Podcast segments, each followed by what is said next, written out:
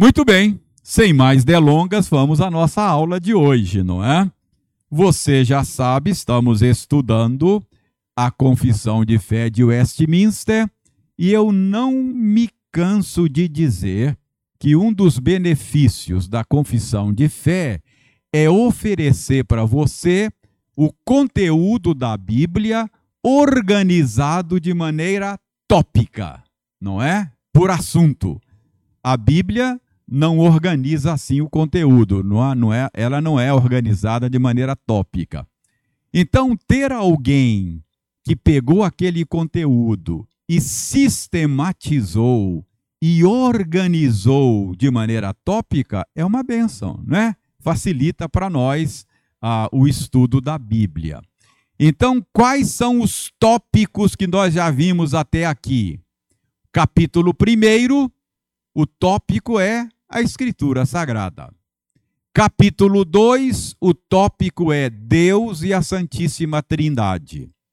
Capítulo 3, o tema é Eterno, o eterno decreto de Deus. Já passamos por todos esses tópicos. Agora nós estamos no capítulo 4. E o tópico tratado no capítulo 4 é a criação, não é? Então, nós estamos aí estudando o capítulo 4. O capítulo 4 é um capítulo curtíssimo na confissão de fé. São apenas dois parágrafos. Primeiro parágrafo trata da criação de todas as coisas. A criação em geral. E o parágrafo segundo trata da criação específica do ser humano. Então foi assim que os nossos antepassados organizaram o tema da criação para nós. Nós já estudamos o parágrafo primeiro e estamos estudando o parágrafo segundo. Parágrafo primeiro trata da criação de todas as coisas. O parágrafo que estamos vendo agora, o parágrafo 2, trata da criação do ser humano especificamente. Vamos nos lembrar da aula passada? O que, que nós aprendemos? Que quando Deus criou o ser humano, ele criou de maneira binária, não é? Ele fez dois tipos de seres humanos só existe um, um ser humano, mas é um ser humano de dois tipos. Lembra Gênesis 1, 27? Criou, pois, Deus o homem, a sua imagem e semelhança o criou. Homem e mulher os criou. Nós aprendemos que o primeiro o primeiro substantivo homem no hebraico é diferente do segundo substantivo. Então, no português é, o, é a mesma palavra, homem, homem. Mas no hebraico é Adam e Ish. Então, quando, quando no português você lê, criou, pois, Deus o homem, Adam, homem genérico, homem no sentido de ser humano. Então, criou, pois, Deus o ser humano, homem e mulher os criou. Isto é, criou um ser humano macho e um ser humano fêmea. Então, existem dois tipos de seres humanos no mundo. Essa é a, esse é o ensino da Bíblia e essa é a crença da nossa tradição, não é? Macho e fêmea. Já passamos por isso, estamos só recapitulando. Depois nós aprendemos que a Bíblia ensina claramente que Deus criou o ser humano de uma maneira honrosa. Lembra do Salmo 8? O Salmo 8 diz que Deus nos coroou de glória e honra na criação. Lembra do Salmo 8? Que é o homem para que dele te lembres, e o filho do homem para que o visites. Fizeste-o, no entanto, um pouco menor do que Deus. De glória e honra o coroaste. Então, nós fomos criados, o ser humano tem uma origem honrosa. Isto é, ele foi feito à imagem e semelhança de Deus. Isso significa que Deus nos dotou de inteligência, de retidão, perfeita santidade, segundo a sua própria imagem. Então, nós aprendemos na aula passada que o ser humano é das criaturas de Deus a criatura mais nobre. Ele traz a imagem de Deus em si. Isto comunica dignidade ao ser humano. É isso que faz do ser humano um ser digno. Vimos algumas implicações disso, não é? Implicações práticas nós vimos. Por exemplo, não é o seu nível sociocultural, não é a cor da sua pele, não é o, o seu a, a, a, o seu, o, o, a sua árvore genealógica que comunica dignidade a você. Isso é muito importante, porque a gente tem a tendência de derivar dignidade dessas coisas, não é? A gente acha que se eu tiver uma posição social mais elevada, se eu tiver na pirâmide socioeconômica uma posição mais elevada, eu sou um ser mais digno. E a sociedade tende a tratar as pessoas com maior dignidade com base nessas coisas. Não é assim? No entanto, segundo a Escritura, segundo a nossa crença, não são estas coisas que comunicam dignidade. Tá? É isso que eu tive em mente, viu, Késia, naquela conversa que eu tive com, com a Duda aquele dia, né? Que era falando do sonho, né? Conversei com a Duda e a Duda disse: é, Pastor, quando o senhor falou lá do sonho para 2024, meu sonho é passar em medicina. Esse é o meu desejo. Eu falei: Que bom, ore a Deus. Isso é um sonho, um desejo que deve ser acalentado. Mas e, vamos orar. Você estudou, está treinada. Mas cuidado, não é isso que comunica dignidade a você. Você não é, você não é melhor ou pior se passar ou não passar. O que comunica dignidade em você é a imagem de Deus. Se você passar, ótimo, Deus seja louvado. Se não passar, você não é pior por isso. Você continua sendo imagem de Deus, uma pessoa digna, não é?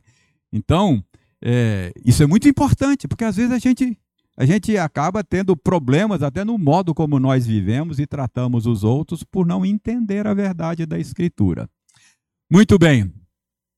Aprendemos também na, na semana passada que é, quando Deus nos criou, ele imprimiu em nós o senso moral.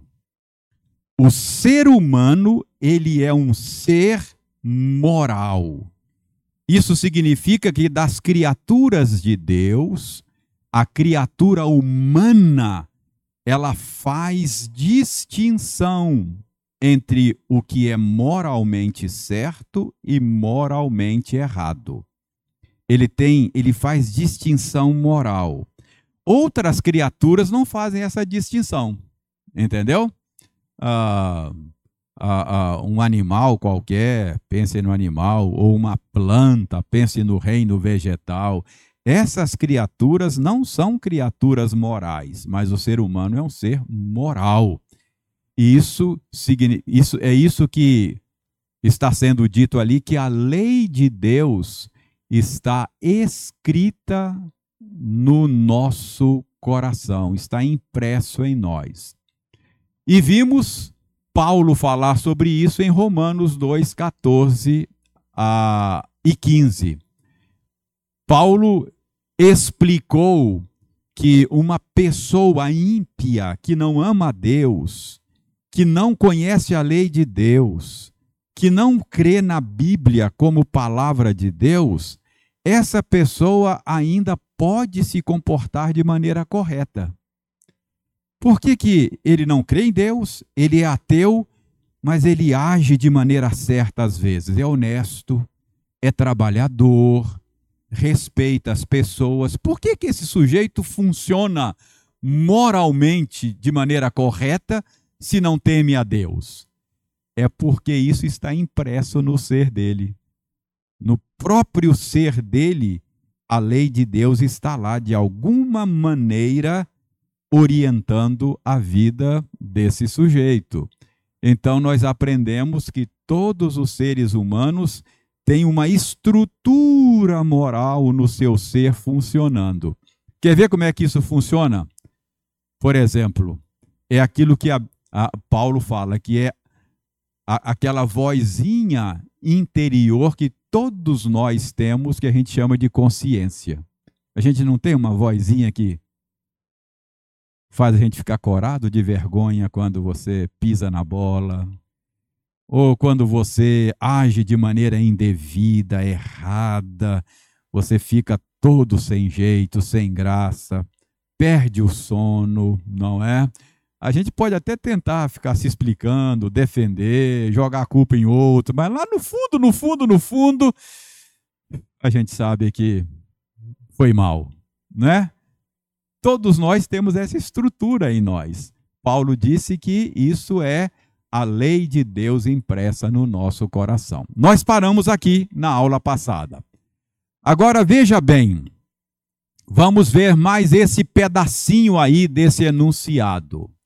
Deus não apenas criou o ser humano, trazendo em si a lei dele impressa no seu ser, mas Deus criou também o ser humano com o poder de cumprir esta lei, mas também o criou com a possibilidade de transgredir esta lei, sendo deixados à liberdade da sua própria vontade, que era mutável. Então, quando Deus criou o ser humano, estou pensando no ser humano original, lá antes da queda. Quando Deus criou o ser humano, ele não apenas o fez um ser moral, não apenas imprimiu nele a sua lei, mas ele deu a este ser humano que ele criou, a esse ser humano original, possibilidade, o poder para cumprir e obedecer essa lei, o poder de funcionar de acordo com essa estrutura, mas também deu a ele a possibilidade de contrariar esta lei impressa no seu ser. Isto é, o ser humano criado por Deus lá na origem tinha a liberdade de fazer a vontade de a habilidade de fazer a vontade de Deus e a liberdade de contrariar a vontade de Deus. É o que muitos hoje chamam de livre arbítrio, não é? Então, preste bem atenção. A semelhança de Deus implica capacidade de fazer escolhas. E nisto consiste a grandeza humana. As outras criaturas não fazem escolha. Eu não sei se você já raciocinou assim, ou se você já viu alguém raciocinar da seguinte maneira: Ah, não. Ah, ah, por, que é que, por que é que Deus criou o ser humano e deu a ele a liberdade de desobedecer. Ah, Deus não deveria ter feito isso. O ideal seria que o ser humano não tivesse a possibilidade de contrariar a vontade de Deus. Você já viu alguém pensar assim? Achar que um ser humano autômato, sem a possibilidade de desobedecer a Deus seria melhor? Mas esse raciocínio esquece que esta liberdade que foi dada ao ser humano é a sua grandeza. É isto, é parte da imagem de Deus em nós. É esta habilidade, ou esta, é, é esta, esta habilidade de fazer escolhas, inclusive erradas, nisto consiste a nossa grandeza. Preste bem atenção. As outras criaturas não são criaturas volitivas nesse sentido. Eles não, eles não têm habilidade de fazer escolhas. Pense, por exemplo, numa criatura qualquer do mundo mineral. Pense numa criatura do mundo vegetal. Pense numa criatura do mundo animal. Nenhuma destas criaturas podem fazer escolhas. Elas obedecem, cada uma dessas criaturas estão sujeitas à lei de Deus, cada uma delas obedecem ao Criador, mas é uma obediência mecânica. Mecânica. Uh, uma criatura do mundo mineral funciona de acordo com a estrutura de leis que o Criador estabeleceu para essa criatura. Por exemplo, a água. Deus criou a água, não foi? E a água, ela, dependendo da temperatura dela, ela vai mudar do estado líquido para o estado sólido, para o estado gasoso. Essa é uma estrutura de lei, né? Se você, se você, uh, se você aquecer a água é, a 100 graus, é isso? 100 graus? Ela ferve, não é isso? Esse, de onde vem esse comportamento da água? Esse comportamento da água vem de uma estrutura de leis que o Criador estabeleceu para ela. Não é? Então, a água sempre vai obedecer a essa estrutura que o Criador colocou nela. Ela não tem escolha. A água não pode falar assim, não, eu vou, eu vou começar a ferver aos 20 graus. 100 graus demora muito, mas aos 20 graus eu vou ferver ela não tem opção, ela não faz escolha. É uma criatura, não é? Que não faz escolhas. Pense numa, numa planta. Ah, ela, ela funciona obedecendo ao Criador de maneira mecânica. Ela funciona com base é, é, é, em processos bioquímicos, não é assim? Ah, a gente não estudou lá na escola a lei da fotossíntese, não é? Lembra? Então, a, a, a árvore, ela, ela, ela tira o gás carbônico, não é? E ela solta oxigênio. Então, aquela, aquele processo bioquímico da fotossíntese. Quando uma, uma planta funciona assim, ela está obedecendo ao seu Criador. Uma obediência mecânica. Ela está funcionando de acordo com a estrutura de leis que o Criador impôs para ela. Ela não tem opção, ela não faz escolha. Falei, acho que esse negócio de ficar, de ficar é, é, é, tirando o gás carbônico e soltando oxigênio, acho que eu vou fazer o contrário. Eu vou, eu vou usar oxigênio e vou soltar gás carbônico. Ela não tem escolha. Pense no animal. É uma criatura de Deus que obedece a Deus de maneira mecânica ou instintiva. Ela funciona de acordo com as leis que o Criador estabeleceu. Pense, por exemplo, numa águia. Uma águia reproduz como águia, não é? Ela não é um mamífero. O mamífero reproduz de outra maneira. A águia não tem escolha. Ela vai reproduzir sempre de acordo com o conjunto de leis que o Criador estabeleceu para ela. Uma águia não pode dizer, ah, esse negócio de botar ovo tá, tá por fora, eu vou, eu vou, vou reproduzir de outra maneira. N não tem, não tem escolha, não é? Então, percebe como é que as outras criaturas funcionam desta maneira sem fazer escolhas. Mas a criatura humana, ela é uma criatura nobre, é imagem de Deus.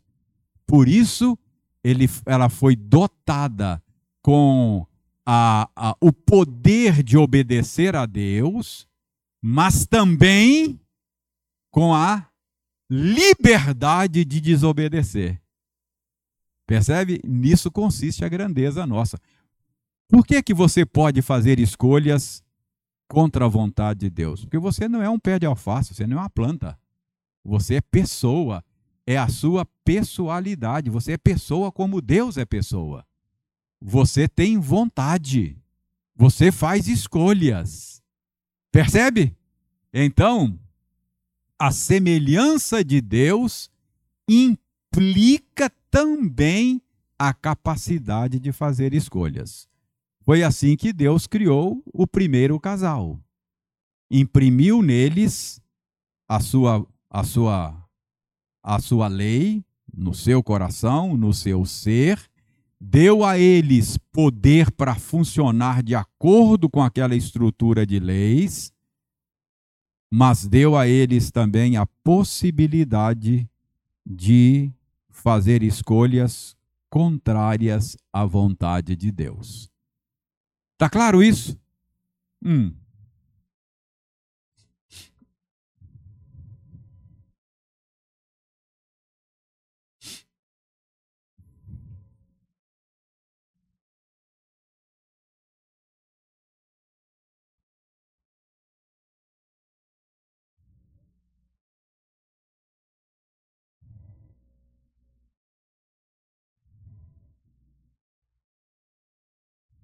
Sim.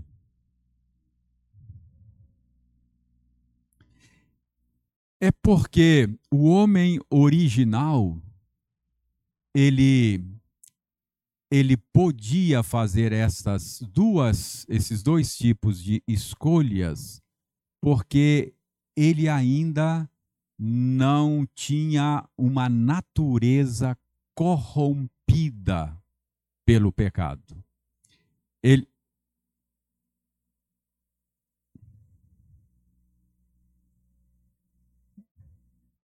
Uhum.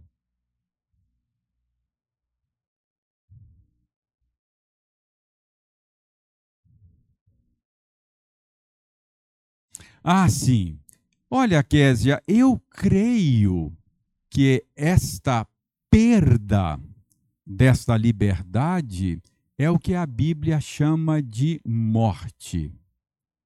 Você não pode comer desta árvore do conhecimento do bem e do mal, porque no dia em que dela comerdes, certamente morrerás. Então, veja bem, quando o ser humano desobedeceu a Deus, comendo aquela árvore que ele disse que não era para comer, tendo desobedecido a Deus, houve uma mudança radical ele estava vivo e se tornou morto espiritualmente.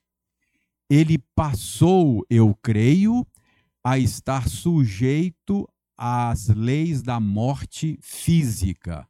Não morreu imediatamente fisicamente, mas a sua existência agora passou a ser uma caminhada para o túmulo. E passou a estar sujeito à condenação eterna, isto é, à morte eterna. Então, a morte no sentido espiritual significa a perda desta liberdade. Ele tornou-se escravo do pecado. Portanto, incapaz agora de fazer escolhas corretas. Ele continua fazendo escolhas, mas de acordo com a sua natureza humana corrompida. A escolha dele sempre será contra Deus, porque ele se tornou um inimigo de Deus. Então veja bem, ao comer daquele fruto, ele estava decretando a sua autonomia. Ao comer daquele fruto, ele estava decretando a sua ruptura com Deus ele estava dizendo que na vida dele, é como se Adão dissesse: na minha vida mando eu. Ninguém dizendo o que, que eu posso fazer, o que, que eu não posso fazer. Ao escolher uma pseudo-liberdade, ele acabou perdendo a liberdade.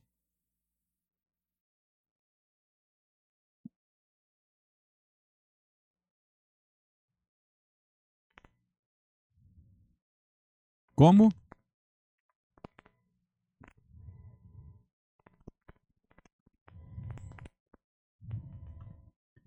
Ah, não, ele é. Ah, ah, o que, que é livre agência?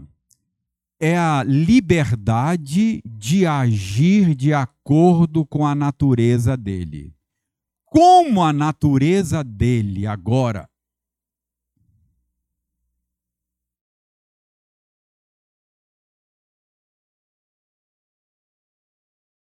Ele, ele, o ser humano sempre age de mesmo, mesmo no livre-arbítrio, né? Por razões que nós não, não, não, não sabemos explicar exatamente, Deus deu a ele a possibilidade de escolher, não é? Ah, contra a sua própria natureza. Ele tinha uma natureza santa. Mas ele podia escolher de maneira contrária à sua natureza santa. Uma vez a natureza corrompida, agora ele só escolhe de acordo com o seu paladar espiritual. E o paladar dele é mau. A menos que haja uma mudança. Está mais confuso ou melhorou?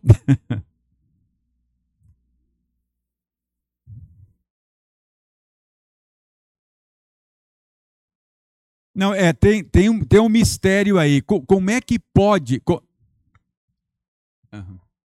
É, como é que pode uma criatura criada santa, não é? Ah, ela foi criada lá em retidão perfeita e santidade. A natureza do primeiro homem era uma natureza santa. Como é que pode alguém com uma natureza santa escolher contra essa natureza? Não é? Mas ele pôde fazer isso, escolher de maneira contrária à sua natureza. Ele agiu de maneira contrária à sua natureza e perdeu essa natureza santa. Hoje, o ser humano age de acordo com a sua natureza, que é pecaminosa. Então, meus irmãos, vejam bem, a, a, o, o ser humano, Deus deu a ele esta, esta, esse poder para funcionar de acordo com a sua natureza santa, natureza é, é, a, perfeita, mas ao mesmo tempo ele tinha também a liberdade de agir de maneira contrária a esta natureza. Agora veja bem, além desta desta escrita ou desta lei, talvez tenha faltado lei ali. Além dessa lei escrita em seus corações, Deus deu também aos seres humanos, os primeiros seres humanos criados, Adão e Eva, o preceito de não comerem da árvore da ciência, ou seja, do conhecimento do bem e do mal. Irmãos, isso aqui é importante a gente pensar nisso. Eles não tinham apenas impresso no ser deles a lei de Deus, mas eles tinham revelação proposicional eles tinham palavra de Deus. Preste bem atenção. Isso é muito importante. Mesmo o ser humano perfeito, mesmo o ser humano santo, criado por Deus, ele precisava da palavra de Deus, da revelação verbal. Como é que Deus deu revelação verbal? Dizendo para eles o que, que eles tinham que fazer, não é? Sede fecundos, multiplicai-vos, enchei a terra, ah, possivelmente, possivelmente ah, ah, orientações outras, porque a Bíblia diz que, que, que a gente nem, nem, nem sabe, mas a Bíblia diz que Deus tinha o hábito de se encontrar com os seres humanos na viração do dia, conversar com eles. Então havia palavra de Deus. Mesmo o ser humano perfeito, original, tinha a necessidade de receber revelação verbal, falada, palavra, orientação, explicação da parte de Deus, a fim de saber quem ele era, a fim de saber quem Deus era, a fim de saber como viver no mundo. Se Adão e Eva, que eram seres humanos perfeitos, santos, não é? ah, precisavam de ouvir a voz, a palavra, a orientação de Deus, quanto mais nós que perdemos aquele estado de perfeição, que vivemos num mundo contaminado pelo pecado, cheio de armadilhas e ciladas. Lembrem, eles não estavam num mundo quebrado pelo pecado. Eles estavam num mundo perfeito. Eles estavam no mundo onde o pecado não tinha entrado ainda. E ainda assim, eles careciam de revelação verbal. Eles necessitavam da palavra de Deus para saber quem eram, para saber quem Deus é e para saber o modo correto de viver nesse mundo. Se eles receberam palavra de Deus e tinham necessidade da palavra de Deus, mesmo sendo perfeitos e vivendo no mundo perfeitos, muito mais nós que não somos perfeitos, que não estamos no mundo perfeito, precisamos de ouvir a voz de Deus.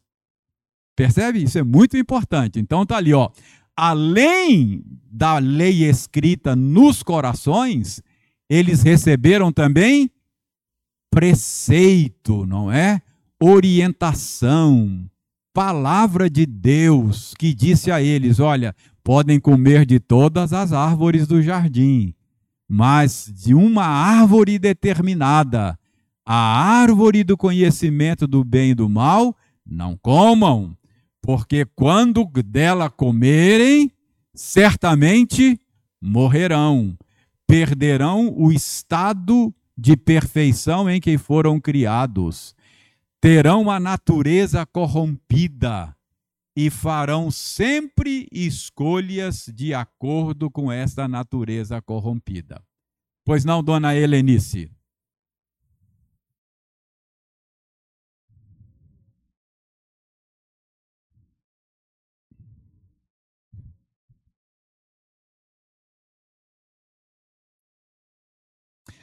Ah, de fazer, fazer escolhas boas fazer escolha contra a própria natureza, porque o homem, mesmo pecador e decaído, ele continua fazendo escolha.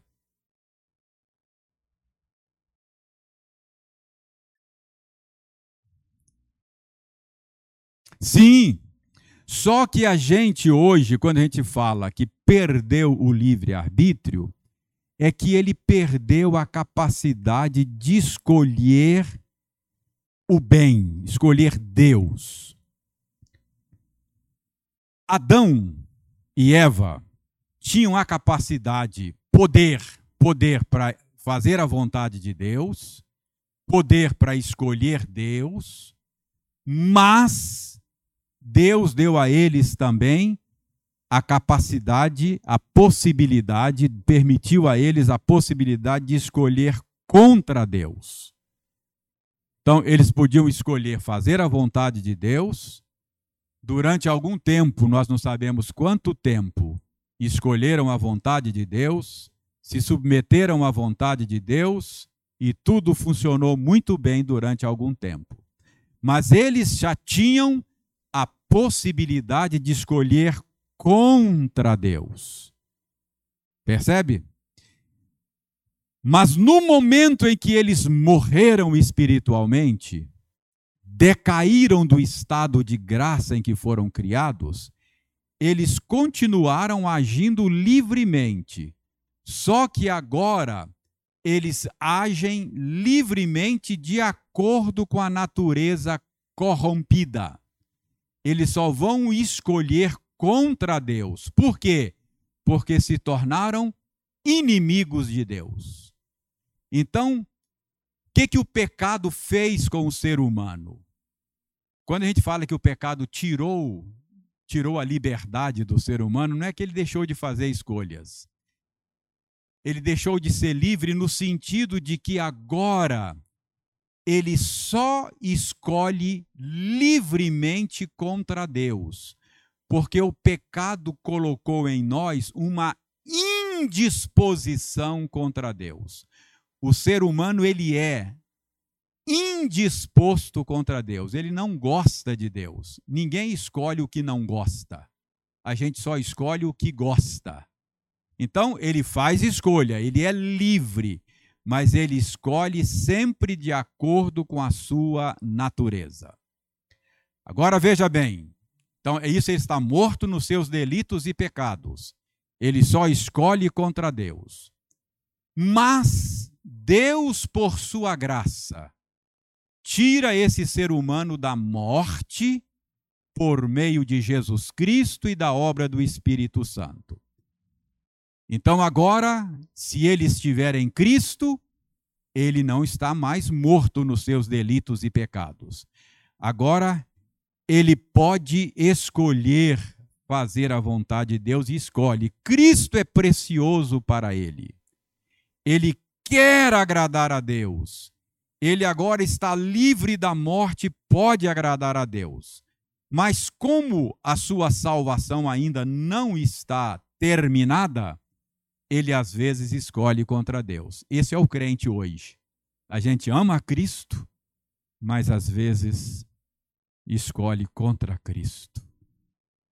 É a luta, é a batalha. O Espírito.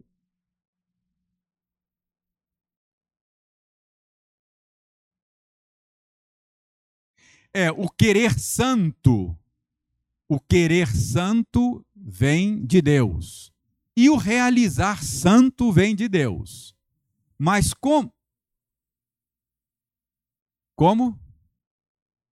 Não, é. Ah,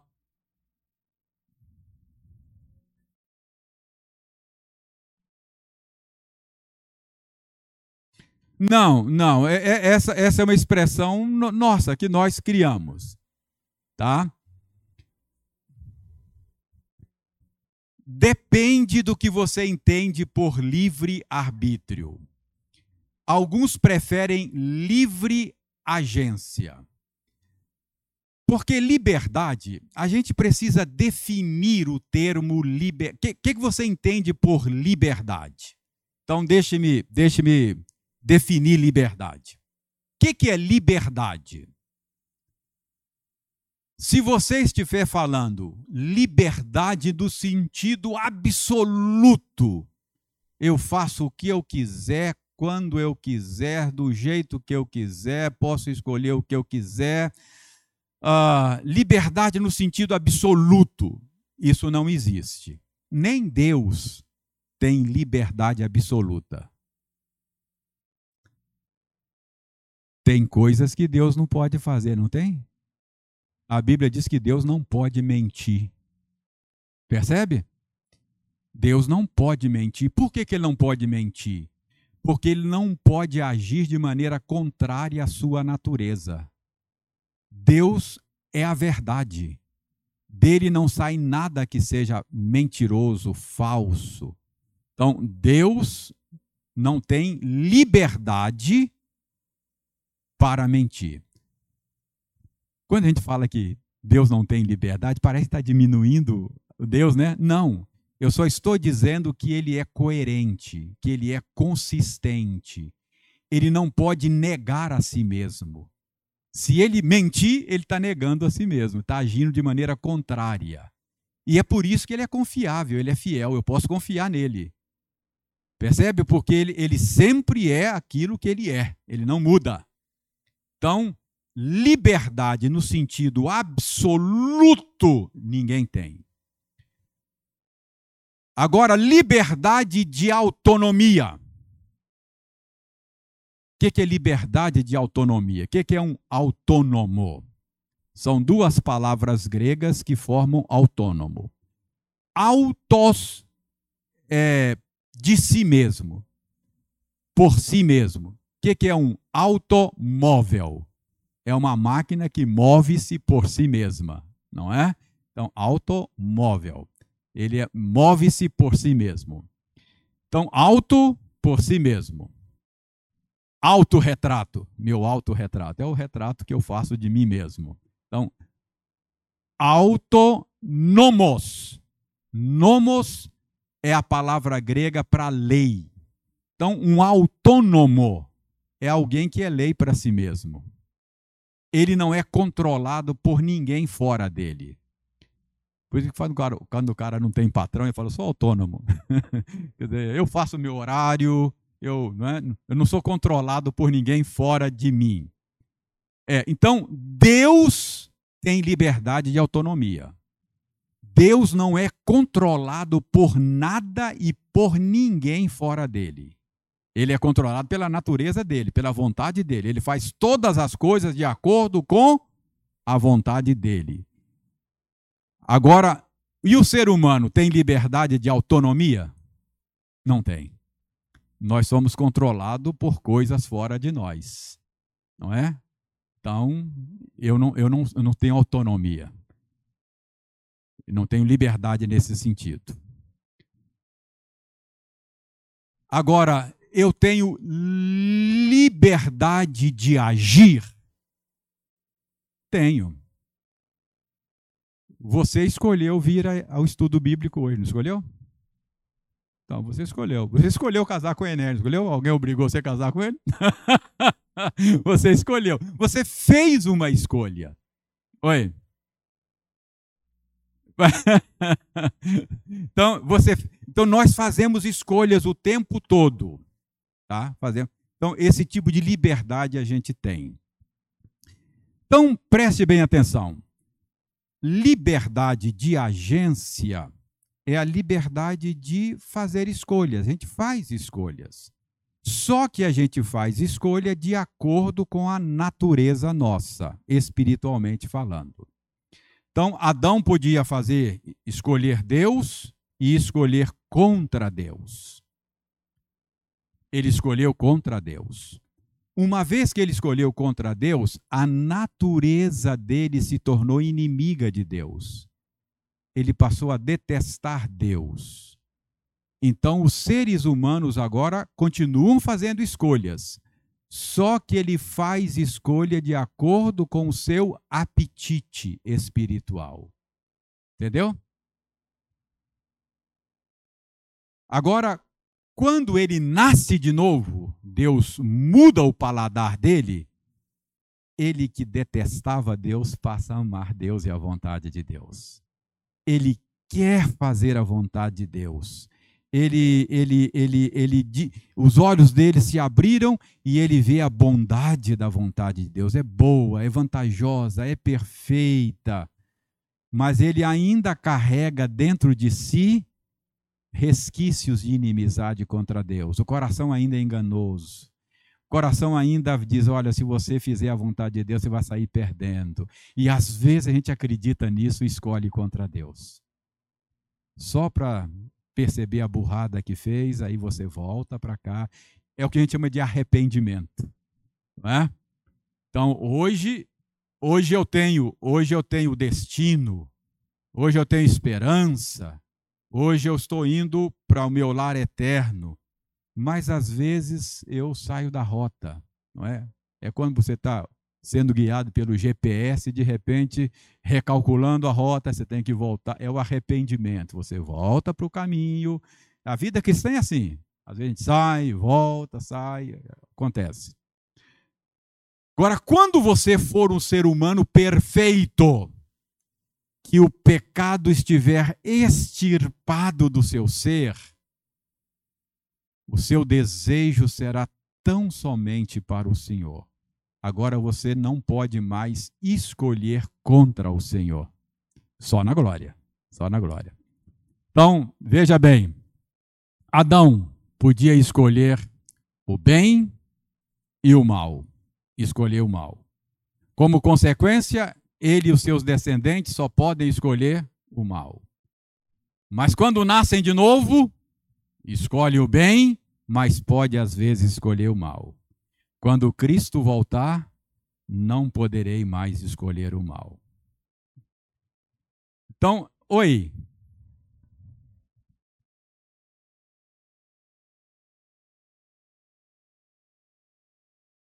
Sim,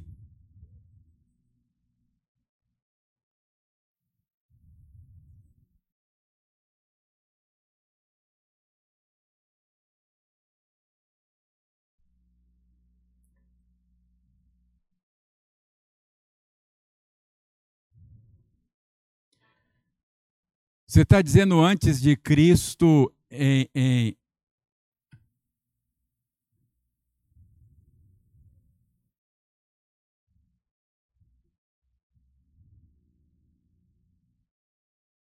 do, me, do mesmo jeito, do mesmo jeito que nós que nós fazemos. A, a, a única diferença é que eles eles olhavam para frente e nós olhamos para trás. Como é que os nossos irmãos do passado foram salvos? Lá do Antigo Testamento. Pela fé em Jesus Cristo. Como é que você é salva? Pela fé em Jesus Cristo. A diferença é que eles tinham fé num cordeiro que haveria de vir. Você tem fé num cordeiro que já veio eles, eles,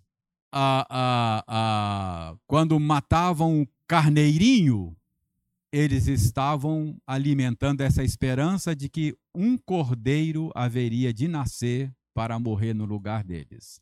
Essa é a única diferença. Todos antes de Cristo e depois de Cristo são redimidos pelo sangue do cordeiro. A diferença é que eles olhavam para frente nós olhamos para trás, não é? Essa é a diferença. Bom, hoje, hoje rendeu o nosso tempo. Ah, mas então, entendeu, Ana, a questão? É, é, é ah, como é que Lutero dizia? Lutero dizia: é,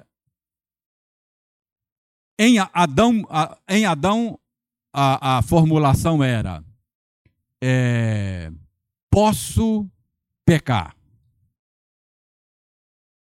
Adão, Adão era santo, mas podia pecar. Essa, essa possibilidade existia. Uma vez que decaímos da graça, não posso não pecar. não posso não pecar. Esse é o homem morto nos seus delitos e pecados. Tudo que ele faz está corrompido, não é? O nascido de novo, posso não pecar. Então, eu posso não pecar. Quando eu for glorificado, é não posso pecar. Então, Adão é posso pecar. O morto nos seus delitos pecado, não posso não pecar. O crente, posso não pecar, porque Cristo habita em mim. Mas às vezes peco. O glorificado é não posso mais pecar. Então, é, esse é o longo do processo. Muito bem, então veja bem, a, a, o ponto aí que, que eu quero levantar, nesse ponto aí, é a necessidade da palavra de Deus, se era necessária para, para o homem perfeito no mundo perfeito, mais necessária ela é para seres humanos imperfeitos no mundo imperfeito. Ok?